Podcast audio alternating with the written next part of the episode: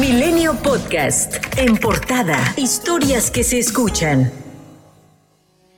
A unos días de cumplirse nueve años de la desaparición de los normalistas de Ayotzinapa, este domingo estudiantes de la Escuela Normal Isidro Burgos, junto con alumnos de diferentes normales rurales de todo el país, tomaron la caseta de Palo Blanco al sur de Chilpancingo. Los estudiantes arribaron a la una de la tarde a la caseta de cobro a bordo de 14 autobuses. El personal de la Guardia Nacional permaneció en los costados, mientras que los jóvenes realizaron pintas en las instalaciones. Reprocharon que a casi nueve años de los hechos del 26 de septiembre del 2014, no hay resultados que permitan conocer el paradero de sus 43 compañeros. El Departamento de Justicia de Estados Unidos prevé ventilar las conversaciones interceptadas a Guerreros Unidos durante y después de la desaparición de los 43, como parte del juicio contra Adán Casarrubia Salgado, alias El Tomatito, uno de los líderes históricos de la banda. Documentos judiciales consultados por Milenio detallan que los fiscales quieren usar los chats como evidencia de la operación de ese grupo en Chicago. Hasta ahora las comunicaciones se conocen parcialmente, pero contienen datos claves del caso Iguala. Ovidio Guzmán cumple su primer fin de semana en el Centro Correccional Metropolitano de Chicago, a donde fue llevado luego de que el viernes, en pleno festejo patrio, agentes de la Interpol adscritos a la Fiscalía General de la República le sacaron sorpresivamente del penal del Altiplano para trasladarlo al aeropuerto de Toluca y de ahí a Chicago, Illinois, en donde enfrenta por tráfico de cocaína, metanfetaminas y marihuana. Este lunes, Guzmán podría tener su primera audiencia en la Corte de Illinois.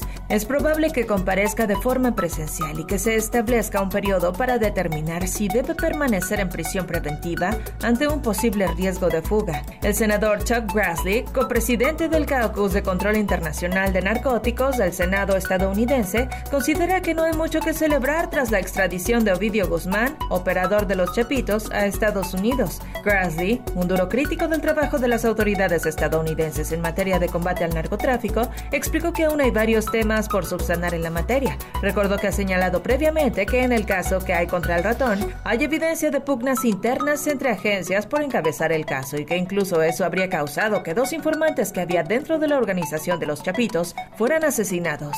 También recordó un reporte que realizó donde denuncia que la estrategia de seguridad compartida ha tenido fallas, pues el propio gobierno estadounidense habría ignorado evidencia de corrupción en México, lo que eventualmente habría causado que los recursos entregados al gobierno gobierno mexicano terminarán beneficiando a ciertas organizaciones como el cártel de Sinaloa. La secretaria de Seguridad Pública, Rosa Isela Rodríguez, estuvo en Café Milenio. Aseguró que hay entendimiento entre el gobierno federal y la administración del presidente Joe Biden. Dijo que México se hace respetar y no es permisivo con corporaciones como la DEA. Pues siempre ha habido, eh, digamos, eh, el trato del gobierno y el trato de las agencias, ¿no? Vamos a ser este, claros, no es solamente en este gobierno, sino en otros gobiernos del mundo en donde tienen sus definiciones de trabajo. Y yo solamente voy a decir que con respecto a México, por parte de la DEA o de otros,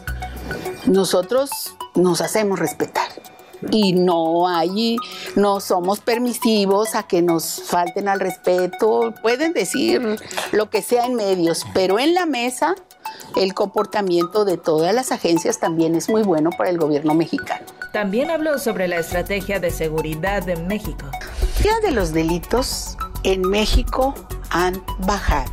Hemos bajado el 75% de los delitos relacionados con secuestro.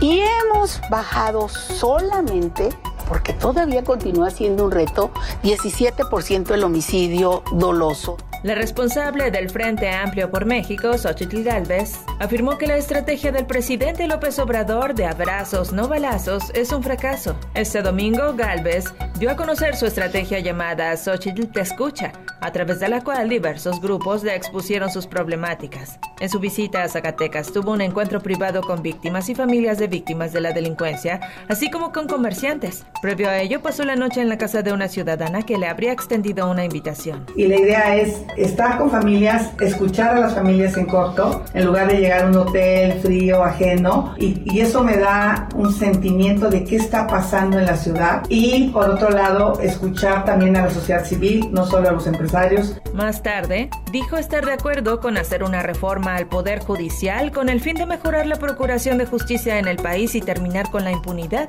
Expuso que es necesario fortalecer la capacidad técnica de ministerios públicos y jueces. Y al iniciar una nueva gira por todo el país denominada La Esperanza nos une, Claudia Sheinbaum se reunió con las estructuras de Morena en Morelia, Michoacán.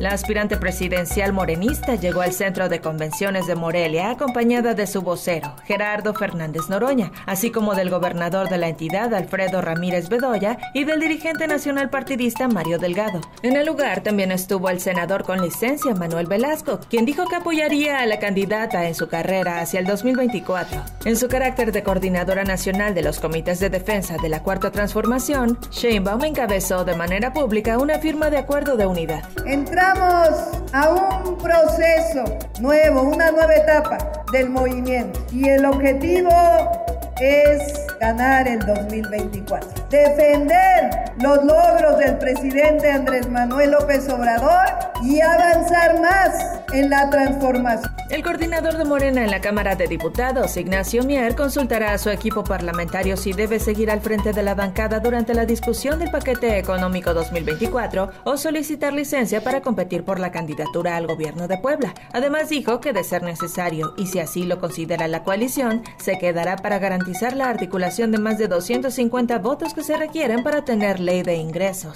Por su parte, el presidente nacional del PAN, Marco Cortés, señaló que se debe analizar y debatir con total responsabilidad el endeudamiento previsto para el 2024, propuesto por el gobierno federal por 2.3 billones de pesos, que implica una variación de 63% en cuanto a deuda interna y un 223% para deuda externa.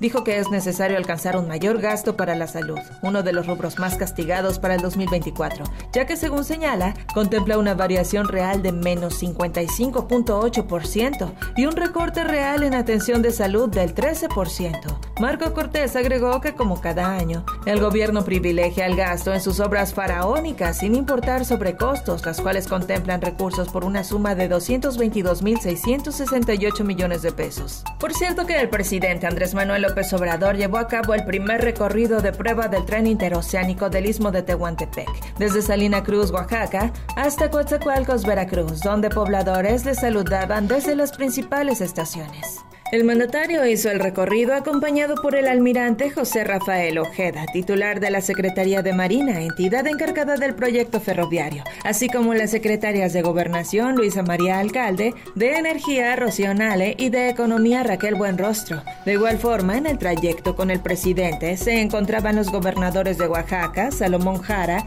y de Veracruz, Cuitlahua García. La gimnasta mexicana Alexa Moreno se subió a lo más alto del podio al ganar medalla de oro en salto de caballo en la Copa del Mundo que se realiza en París. El segundo peldaño fue para la australiana Georgia Godwin y el tercero para la francesa Colleen Debillard. Ahora la gimnasta nacional enfrentará el Campeonato del Mundo que se celebrará del 30 de septiembre al 8 de octubre en Bélgica y donde Moreno tendrá la oportunidad de buscar la plaza para los Juegos Olímpicos de París 2024. Milenio Podcast.